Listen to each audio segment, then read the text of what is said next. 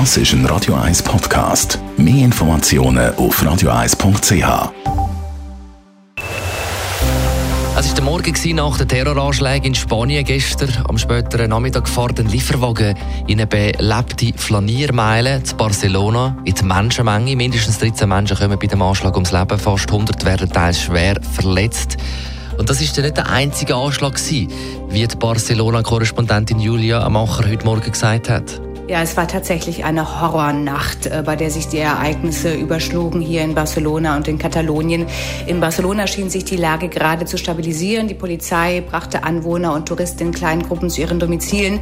Da kam die nächste Schreckensmeldung. Im Ferienort Cambrils in der Provinz Tarragona hatten Attentäter gegen 1.30 Uhr morgens einen weiteren Anschlag versucht.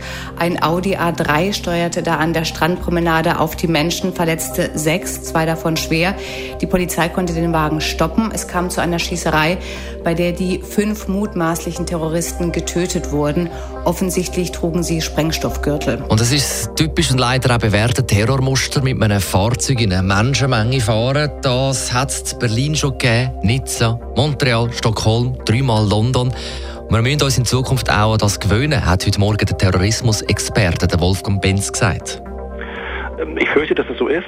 Auf der einen Seite, auf der anderen Seite, wenn man mal so zurückguckt, wo man sich in den letzten drei, vier, fünf Monaten aufgehalten hat und festgestellt hat, wie ungefährlich eigentlich das Leben ja grundsätzlich nach wie vor ist, bleibt ein Restrisiko da, dass es einen irgendwo auf dieser Welt, insbesondere in Westeuropa, treffen kann, da wo man es am wenigsten vermutet. Wir haben uns an Frankreich, an Belgien, an Deutschland, an England, ich will nicht sagen gewöhnt, äh, an Spanien hatten wir ja vor vielen Jahren schon mal diesen schweren Anschlag in Madrid, aber äh, seither hat man in Spanien eben auch nicht mehr viel gehört. Und insofern ist das doppelt erschreckend in einer Zeit, in der äh, natürlich diese Stadt voll ist, diese wunderschöne Stadt ist voll ist mit Touristen, äh, die ähm, die schönste Zeit ihres Jahres da verbringen. Darunter sehr viele Schweizer. Spanien die Feriendestination Nummer eins. Mehr dazu dann noch heute am Morgen bei der BA Jucker in der Sendung.